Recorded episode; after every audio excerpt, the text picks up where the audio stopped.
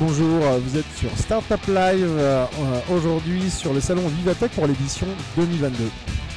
Et on va connaître un écosystème qu'on n'a pas encore vu qui est très présent aujourd'hui, c'est le Congo, qui est très très présent sur Vivatech, un très gros stand avec beaucoup de startups.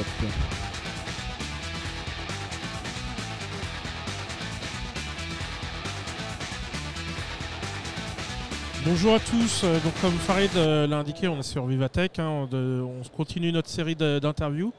Euh, cette année, on vous a expliqué qu'il y a plusieurs pays bah, qui ont un stand, et notamment pays d'Afrique, qui ont un stand pour représenter leur start-up. Et aujourd'hui, on va faire un focus, maintenant, on va faire un focus sur la RDC. Et avec moi, Monsieur Mpinda, bah, je vous laisse vous présenter, s'il vous plaît. Oui, bonjour. Freddy Pinda, je suis le conseiller du ministre en charge de numérique. Euh, de la RDC, le professeur Eberante Kolongele, et je suis euh, ingénieur de formation diplômé des Polytechniques. Merci beaucoup. Bah, du, coup, euh, bah, comme expliquait Farid, nous, dans, notre cas, dans le cas d'Information Family de Startup Live, on se balade souvent euh, en Afrique, on, interviewe des, écosystèmes, mais il est vrai que la RDC, bah, en tout cas pour ce qui nous concerne, on ne connaît pas trop. On sait où ça se trouve, évidemment, on a pas mal d'amis venant de là-bas, mais en termes d'écosystème et de start-up, est-ce que vous pouvez déjà nous, expliquer un petit peu bah, comment ça se passe et peut-être les secteurs euh, privilégiés, s'il vous plaît? Ok, merci, mais c'est normal, la RDC euh, commence depuis trois ans, c'est notre troisième participation à Vivatech. Commençons à mettre en avant notre écosystème qui est aujourd'hui composé d'un millier de startups, ce qui n'est pas beaucoup pour une population de près de 100 millions d'habitants. Et euh, nous, nous essayons de faire en sorte que euh, les, startups euh, connaissent un développement comme dans d'autres pays africains où ils sont, ils sont, elles se développent facilement et mieux. Donc c'est vraiment la tendance d'abord politique qui a été de, donner un plus aux startups. Et ça passe notamment par cette exposition à l'international via des salons comme euh, celui de Vivatech, mais d'autres salons également au Moyen-Orient, aux États-Unis. L'idée, c'est vraiment de permettre aux startups euh, d'aller de l'avant. L'écosystème est composé, je dirais, de deux types de startups. Il y a les, startups que j'appelle matures. Ce sont des startups qui ont commencé parfois à l'étranger, qui sont venus, c'est de la diaspora, qui a ramené des startups en RDC. Et ces startups-là, elles ont l'habitude de venir à Vivatech, d'aller au CS de Las Vegas. Elles sont à Bruxelles, elles sont à Londres, elles sont à, Paris. Donc, et puis, le plus gros, c'est les startups que nous, nous voulons aujourd'hui euh, permettre d'amener à Paris. C'est quoi? C'est des jeunes. Cette année, on n'a que des jeunes qui ont, des idées et euh, souvent pas de moyens. Et nous essayons de leur apporter à la fois les moyens et l'exposition à l'international. Et c'est vraiment, euh, pour nous, cette année, euh, on a six startups, mais qui sont vraiment des jeunes, qui c'est la première expérience à l'international, mais qui ont des très belles idées que nous pensons qu'ils peuvent rencontrer des investisseurs en venant à Vivatech. D'accord. Au niveau des secteurs, est-ce qu'il y a des secteurs euh, particuliers? Absolument. Comme dans beaucoup de pays africains, c'est les fintech qui portent les startups. Et malheureusement, moi qui suis un ingénieur, je trouve qu'il n'y a pas que la finance. Par exemple, dans un grand pays comme la RDC, qui est aujourd'hui le principal pays euh, qui, produit des choses pour cette révolution numérique, le cobalt, les lithium, les coltans, euh, il, y a, pas mal de secteurs. C'est-à-dire, il y a euh, les secteurs miniers, qui est un secteur où l'innovation est importante, mais qui n'est pas souvent traduite dans un écosystème numérique, chez nous par exemple. Il y a l'agriculture, on est l'un des plus grands pays avec des terres arables qu'on ne compte plus, et on veut aussi apporter le digital dans l'agriculture. Effectivement, couramment, on trouve 60 à 70% des startups qui sont dans la fintech, qui permettent des paiements, qui permettent d'accélérer euh, les mécanismes de paiement, mais les autres volets de, l'économie aussi bénéficient de l'innovation. D'accord. Et euh, effectivement, comme vous, mentionnez, la, RDC en termes de superficie, c'est un des pays les, plus grands. Alors on a en face ici euh, Farid qui, me rappelle souvent que l'Algérie est le plus grand pays en termes de superficie euh, d'Afrique, mais la RDC vient juste derrière. vous parlez aussi d'agriculture. il me semble qu'il y a beaucoup, vous l'avez mentionné, beaucoup de, terres arables. Sur la partie agritech, est-ce que, quelles seraient les problématiques pour les startups euh, s'il y en a, ou quelles sont les opportunités euh, que vous voyez d'habitude? Bon, je dirais qu'il y a plus d'opportunités que des, vraiment des, vrais problèmes, parce qu'aujourd'hui, euh, pour l'essentiel, l'agriculture, elle est encore à l'ancienne. Et c'est une agriculture qui n'a pas accepté ou qui n'a pas, qui s'est pas ouvert à l'innovation. Et c'est pour ça que depuis deux ans, nous essayons de dire oui, le pays doit devenir un grand pays agricole, mais pas l'agriculture de grand-père. C'est une agriculture qui soit modernisée, qui soit digitalisée, et nous essayons de pousser les startups à venir sur ce créneau. Même si, pour des raisons économiques, ils vont naturellement vers les fintech. Parce qu'ils savent qu'ils peuvent lever facilement des fonds, ils peuvent trouver des partenaires. Mais nous voulons aussi aujourd'hui que l'agriculture soit demain les secteurs qui euh, a- appellent plus d'innovation.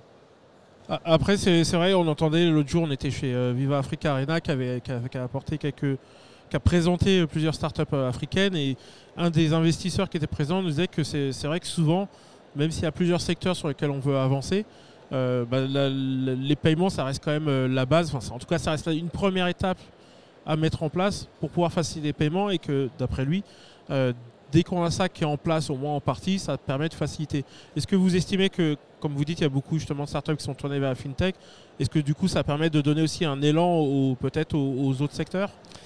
Euh, oui, mais c'est vrai que euh, euh, y a bien une raison pourquoi les startups qui sont, toujours orientées vers la fintech. C'est parce que dans beaucoup de pays, notamment la RDC, la bancarisation est à, un taux très faible.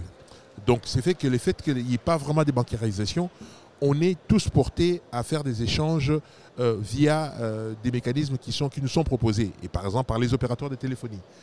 Et c'est comme ça que ça fait que euh, c'est intéressant à une start-up d'aller sur un créneau où il peut gagner de l'argent directement, où il peut vendre un produit. Mais venir sur des secteurs qui sont un peu plus longs, et c'est pour ça que nous disons, OK, euh, la FinTech, c'est bien, elle a beaucoup euh, aidé, elle a beaucoup porté l'innovation. Maintenant, il faut que l'innovation vienne sur d'autres secteurs, notamment l'agriculture et notamment l'écologie. Parce que euh, on n'en parle pas beaucoup, mais la RDC, c'est un grand poumon euh, écologique du monde. Et nous aidons beaucoup le monde à supporter tout ce qui est euh, la production de carbone et tout, via les fourmilières. Et nous voulons également apporter l'innovation dans ce secteur-là de, de-. Donc il n'y a pas que la fintech, il y a l'agriculture, il y a l'écologie, mais il y a surtout pour nous les mines. Et si, on, si on parle aujourd'hui en termes d'écosystème, euh, au niveau du, Gabon, il existe donc des fintech. Donc, de ce que je comprends, et c'est même intéressant euh, d'avoir ce prisme-là, de dire que finalement, euh, puisque euh, il existe aujourd'hui des opérateurs téléphoniques qui ont été les promoteurs de la data et qui ont finalement aussi, même pour certains, de la mobile monnaie, ont un peu poussé sur la fintech. pour vous aujourd'hui, est-ce que vous pensez que le Congo ou d'autres pays ont besoin d'avoir des champions? Aujourd'hui, il y, a- des stratégies dans certains pays qui disent on va d'abord créer des champions pour pouvoir avoir finalement une myriade d'écosystèmes autour Ou est-ce que vous pensez plutôt à des laissés-mages ou en se disant on va plutôt par exemple nous travailler sur les incubateurs, des accélérateurs et euh, travailler euh, sur une lame de fond? Oui, le- choix que nous portons en RDC, c'est plutôt un choix. On a un grand pays. Certes, on a trois pôles, euh, je dirais trois pôles digital au- en RDC, mais l'idée, c'est vraiment que ça soit partout dans le pays. Et on ne recherche pas aujourd'hui nécessairement euh, des licornes en RDC. Ce que nous voulons, c'est d'augmenter l'appétence au digital de la population, permettre aux startups d'avoir euh, euh, des moyens de se développer, et puis, naturellement, les licornes viendront. On, on voit déjà aujourd'hui, lorsqu'on regarde l'écosystème congolais, il y a une, deux, trois startups euh, qui n'ont pas besoin de nous pour gagner des marchés à l'étranger, qui sont déjà connus. Et on pressent que ce sera les prochaines licornes en RDC. Mais la stratégie, c'est vraiment de faire en sorte que le numérique se développe dans tous les pays, et notamment les genres. Parce que nous, nous ne voulons pas un numérique où on aura 80% des hommes et 20% des femmes. Donc, on a aussi une politique euh, dans ce sens de se dire le digital doit aussi être le lieu de l'égalité entre hommes et femmes. Au niveau aussi de, de- l'écosystème, encore une fois, pour notre connaissance, euh, alors peut-être d'un point de vue euh, ministère, savoir un peu les programmes que vous mettez en place pour, euh, pour accompagner, mais aussi peut-être d'un autre, du point de vue de- des startups, quels sont les écosystèmes existants? On voit dans d'autres pays, Cameroun, Côte d'Ivoire ou autres, où souvent on s'aperçoit qu'il y a certains lieux, deux, trois, suivant, su- suivant les villes, qui en fait permettent de rassembler les personnes quand elles ont, que ce soit du, du- du- on parlait d'ingénieurs, que ce soit tech, mais aussi des fois juste sur, sur, sur pensée, on parle de Fab Lab, euh, etc. Est-ce que vous pouvez nous donner une petite vision justement de, de comment c'est sur, Oui, donc la en, RDC. en- en RDC, on trouve, euh, je dirais, euh, Kinshasa, Lubumbashi et Goma, c'est vraiment les villes où on peut dire que la tech euh, euh, avance vite par rapport au reste du pays.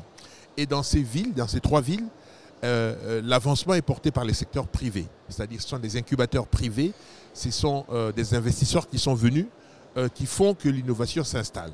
C'est seulement depuis l'année passée, donc depuis que la RDC s'est dotée pour la première fois en avril 2021 d'un ministère du numérique, que une réflexion est faite pour dire l'État doit aussi accompagner le, développement du numérique et de l'innovation. Donc il y a tout un plan qu'on appelle le plan de transformation numérique de la RDC qui comporte un volet accompagnement des startups. Ce volet comporte la création des incubateurs, euh, mais cette fois-là publics, la création des Fab Labs publics, parce qu'on a constaté, nous, que l'accès aux incubateurs privés, aux Fab Labs privés, était un peu difficile pour les startups qui étaient éloignées du monde du business, éloignées des centres-villes. Et notre stratégie, c'est justement de dire, OK, on a déjà trois villes qui sont vraiment les, villes qui portent l'innovation en RDC. Nous, nous allons apporter l'innovation dans trois autres villes qui sont des villes moyennes qui, et ça va permettre peut-être à ce que la population, la plus grande partie de la population... Mais comment, comment, vous allez le faire? Comment vous allez pouvoir essayer de reproduire? C'est en faisant quoi? Simplement, on a un plan qui consiste euh, dans... C'est un plan qui va ces trois derniers semestres, c'est-à-dire le, dernier semestre 2022 et les deux semestres 2023, qui consistent à créer trois académies euh, numériques dans le pays, mais qui soient hors les académies qui existent par le privé. C'est-à-dire on va essayer de choisir trois villes différentes dans lesquelles on va installer un incubateur, on va installer un Fab Lab, et puis on va essayer d'installer euh, des pôles d'éducation numérique. C'est-à-dire nous travaillons avec l'Organisation internationale de la francophonie pour pouvoir mettre en place des programmes, des formations au métier du numérique. Déclic, mais on, aura, on veut avoir une version nationale du programme Déclic qui consiste à dire, parce que euh, euh, le, problème de l'organisation de la francophonie, c'est que c'est 54 pays, mais nous, on a des problèmes spécifiques à la RDC. Donc, l'idée, c'est aussi de, décliner ça à la RDC pour dire quels sont nos problèmes spécifiques. Et, à partir de là, nous, nous voulons former euh, la jeunesse parce que euh, la RDC est un grand pays, euh, beaucoup de jeunes, la population, 65% de la population c'est des jeunes de moins de 30 ans, et le besoin de pouvoir trouver un emploi est énorme et le numérique doit devenir le nouvel horizon. Et, le monde, euh, le monde manque d'informaticiens. Vous avez de la jeunesse. Euh, aujourd'hui, euh, je ne sais plus. je crois qu'en France, on parlait de, il manquait 10 000 ingénieurs. le monde entier a besoin d'informaticiens. Et il y a beaucoup de jeunes en Afrique aujourd'hui. La chance qu'on a, c'est que le numérique s'apprend et il peut s'apprendre sur des formations de 6 mois, d'un an, et ça peut répondre à certaines. Est-ce que par exemple aujourd'hui, il y a aussi une vision sur l'intelligence artificielle? Aujourd'hui, nous, nous regardons, ça n'a pas commencé aujourd'hui, déjà euh, Vivatech l'année passée, nous avions ramené une start-up euh, euh, qui était pour nous la première grosse start-up de la RDC sur l'intelligence artificielle. Et la preuve, c'est que cette start-up n'est pas aujourd'hui sur notre stand, mais est sur un autre stand parce qu'il a trouvé, et actuellement ici sur Vivatech, mais pas sur le stand de la RDC, c'est quoi le. On va essayer de la trouver. vous allez rencontrer Cédric et, Jenny, qui sont les deux euh, créateurs de la FFT euh, Tech. C'est une startup sur l'intelligence artificielle. Génial. Et ils sont là, mais ils sont sur notre stand parce qu'ils ont trouvé un marché et ils ont des contrats en Europe. Donc c'est déjà une success story. Ouais, c'est l'une des startups pour nous qui euh, est venue pour la première fois l'année passée avec nous sur le stand de RDC et est revenue cette année via un autre mécanisme, ces investisseurs qui lui permettent d'arriver sur, sur Vivatech. Ça me fait penser d'ailleurs, peut-être Farid, tu peux mentionner, il y avait l'initiative Afria. qui cherchait justement. Sur l'intelligence artificielle avec Eric Adja, de la francophonie. De, toute façon, aujourd'hui, moi je me, suis, je me suis souvent posé la question de, de pouvoir établir hein, surtout une égalité vis-à-vis -vis de l'apprentissage d'éducation. Ça peut se faire très facilement euh, au niveau euh, de l'éducation, mais par exemple sur les data centers, en termes d'AFRA, comment ça va se passer? Bon, euh, disons que les aspects infra, c'est vraiment pour nous la base. nous avons en RDC eu une démarche, je dirais, logique. le chef de l'État, le nouveau chef de l'État, quand il était élu, a porté la vision sur le numérique. Donc nous avions d'abord commencé par rédiger, traduire sa vision dans un document qu'on appelle le plan national du numérique. C'est la vision stratégique du pays qu'est-ce que nous voulons faire à horizon 2025. C'est un document qui a été rédigé en 2019 euh, qui pose la vision et la stratégie jusqu'en 2025. Ces documents a d'ailleurs donné lieu à la création du premier ministère du numérique. C'était une des recommandations. Mais la vision du chef de l'État a été porte sur quatre, euh, quatre piliers. Le premier pilier, c'est les infrastructures. Et en RDC, pour nous, les infrastructures, c'est d'abord les infrastructures électriques, l'énergie. Parce que beaucoup de pays se sont lancés des infrastructures sans énergie. Donc nous disons, le, le palier zéro, en termes d'infra, c'est l'énergie. Donc on doit pouvoir avoir un déploiement d'énergie mix énergétique, hydroélectrique, solaire euh, éolienne pour pouvoir couvrir tous les pays. Et après, on construit les infrastructures qui sont numériques, qui sont essentiellement des data centers aujourd'hui et des connexions à fibre optique. Donc ça, c'est vraiment la vision que nous avons avec un grand plan de déploiement de la fibre optique au débit dans, le pays. Donc, un, data center. Et en un an, nous avons eu le temps, euh, depuis l'installation du ministère, de, de regarder et nous venons à peine de lancer un premier appel d'offres qui consistait à, moderniser l'ancien data center gouvernemental. Mais le grand chantier pour nous, et c'est lui qui va venir pour le second semestre, c'est que nous allons enfin lancer un appel d'offres international ouvert pour construire notre data center national et qui doit porter la souveraineté numérique du pays. Et c'est pour ça que pour nous, il est très important que nous ayons un data center parce que c'est un élément de souveraineté du pays. Et on veut que les, données soient conservées au pays et qu'on n'ait pas des données du pays à l'extérieur. J'allais vous poser la, question sur la réglementation aujourd'hui, par exemple sur les startups. Euh, en France, on a, je le prends comme exemple, mais il y a aussi la Tunisie sur le Startup Act. En France, ça a été sur l'entrepreneur. Aujourd'hui, en termes de réglementation, est-ce qu'il y a des statuts juridiques qui vont être créés? C'est quoi? Qu'est-ce qui a été mis en place? Ou qu'est-ce qui serait peut-être possible de mettre en place pour aider ces jeunes en termes d'administratif d'être... Effectivement, la réglementation, c'est quelque chose d'essentiel. La vision euh, que j'ai expliquée tout à l'heure portait quatre piliers. C'était les infrastructures, les contenus, parce qu'on s'était dit que le développement du numérique doit être un développement du numérique qui soit euh, aligné sur les besoins réels de la population. Donc, les usages applicatifs, c'est-à-dire que l'État doit faire en sorte que l'État lui-même, dans ses échanges avec la population, puisse mettre en avant le digital. Mais le quatrième pilier, c'était la gouvernance et la régulation. Et c'est très important euh, pour nous de réguler parce qu'on voit qui sont les grands dans le secteur du numérique, du digital, et c'était très important. Et dans le cadre de la gouvernance et de la régulation, nous, avions, nous avons actuellement proposé un code du numérique, qui est, ce sera notre code du numérique. Mais à côté, et comme en Tunisie, comme dans beaucoup de pays, nous avons également développé un, document, un livre qui est l'équivalent d'un Startup Act, qui va, qui va permettre aux startups d'avoir des, des avantages fiscaux pour pouvoir se développer mieux. Donc il y a tout ça euh, qui, qui, est, qui est prévu et tous ces documents vont être débattus à la rentrée de septembre au Parlement. D'accord. On, parlait, pardon, euh, vous parliez de. Euh, je voulais savoir en fait, est-ce que vous êtes concentré pour l'instant, forcément, vous êtes au ministère, donc vous êtes concentré sur le, sur le pays, mais est-ce que le fait de, s'exporter, alors vous êtes présent ici à Vivatech évidemment pour, pour montrer, est-ce que c'est que de la visibilité? Est-ce que c'est aider les, les, les startups, les sociétés à à s'exporter? Et au final, ma question, c'est est-ce que vous visez aussi les pays euh, bah, aux alentours, dans la sous-région? Et la dernière question qui, est connectée, c'est on, on commence à parler de la ZLECAF qui a été votée euh, au début janvier 2021, euh, si je ne me trompe pas. je sais qu'il est prévu que ce soit mis en place par les pays au fur et à mesure.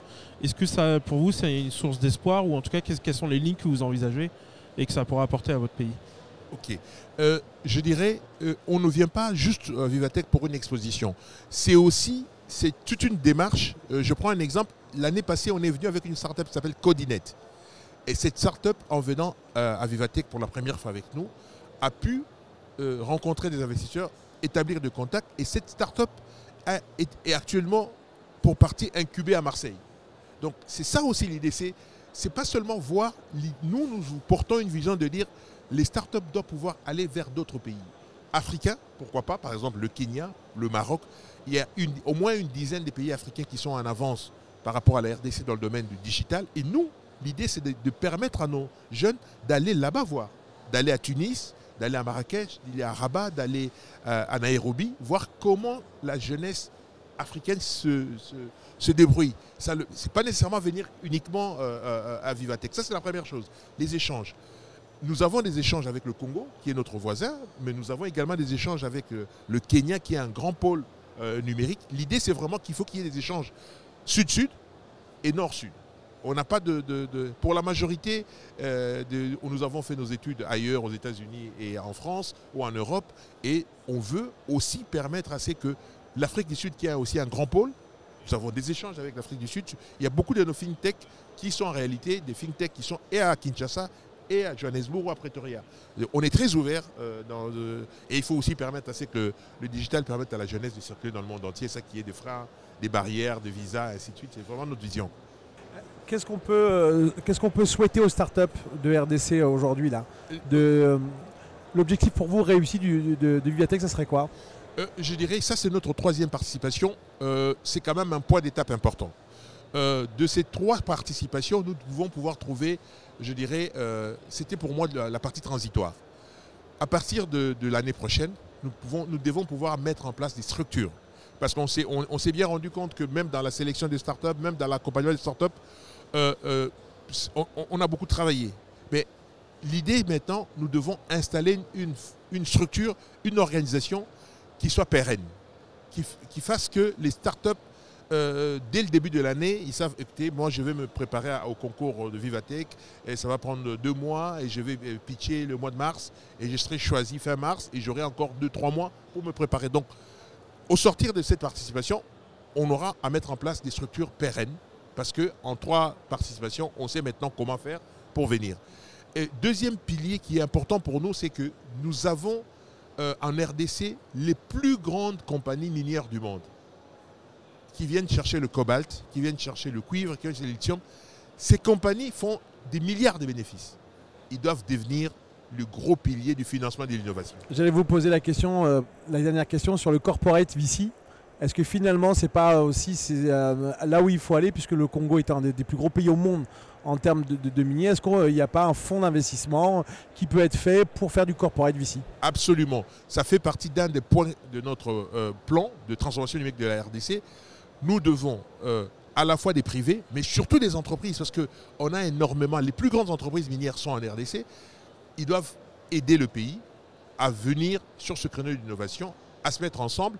Je sais que les pour avoir discuté depuis de nombreux euh, euh, euh, mois avec eux, ils sont frileux dans la manière de, la gouvernance. Et on va mettre une gouvernance, je dirais, qui soit publique-privée, mais qui permette à ceux qui viennent mettre de l'argent, qu'ils abondent un fonds d'investissement et qui permettent à, l'innovation de s'installer. Vraiment, ce n'est pas à l'État de, le faire, c'est vraiment aux, entreprises privées qui récoltent des milliards de, bénéfices et en plus, euh, j'espère qu'ils comprendront aussi surtout que euh, c'est aussi pour leur avantage parce qu'il va falloir aussi en interne innover. Et si ça innove à l'intérieur du Congo, c'est ce qu'ils auront euh, à gagner en entrepreneuriat, en, peut-être même en absorption, en, récupérant de la technologie. Absolument. Donc nous, nous les avons sensibilisés. Nous les avons euh, sensibilisés déjà pour cette Vivatech. Et, nous avons pu bénéficier de la compréhension de la ministre en charge du secteur minier qui soutient la participation de la RDC à Vivatech. Qui a, elle est vraiment un, un, un, point fort pour nous. Et on va aller probablement pour la prochaine euh, participation 2023 à un type de joint venture entre le ministère du numérique et le ministère de Mines pour faire en sorte que les secteurs miniers deviennent le secteur prioritaire dans ce type de financement de l'innovation. Peut-être un dernier mot, on va bientôt finaliser. Un dernier mot, peut-être un dernier message? Oui, le dernier mot pour nous, c'est de, de, de, dire euh, la RDC, c'est un grand pays euh, qui n'est pas très connu. C'est un pays francophone, euh, euh, près de 100 millions d'habitants, mais qui régorge énormément de ressources, souvent naturelles, mais aussi, je dirais, humaines. Il y a énormément de la diaspora qui est formée, qui est à l'extérieur, et le digital, le numérique, le développement du numérique, nous disons, c'est un moyen pour ceux qui sont installés dans la diaspora, à l'étranger, de rapporter à la fois de l'expérience, parfois de financement, mais aussi la manière de travailler. Et c'est vraiment ça ce dont on a besoin. C'est de prendre des jeunes, de leur montrer comment est-ce qu'on peut travailler avec détermination, persévérance sur un objectif et malgré les obstacles, euh, continuer à travailler et espérer qu'au bout de l'effort, on aura le succès. Merci beaucoup, Monsieur Pita, du ministère du numérique de RDC. Merci, pour votre message et puis bah on va essayer, on restera en contact et essayer de découvrir un peu plus, d'explorer un peu plus euh, l'écosystème de, de RDC. Ok, c'est moi qui vous remercie pour votre invitation. C'était Vivatech 2022 Startup Live.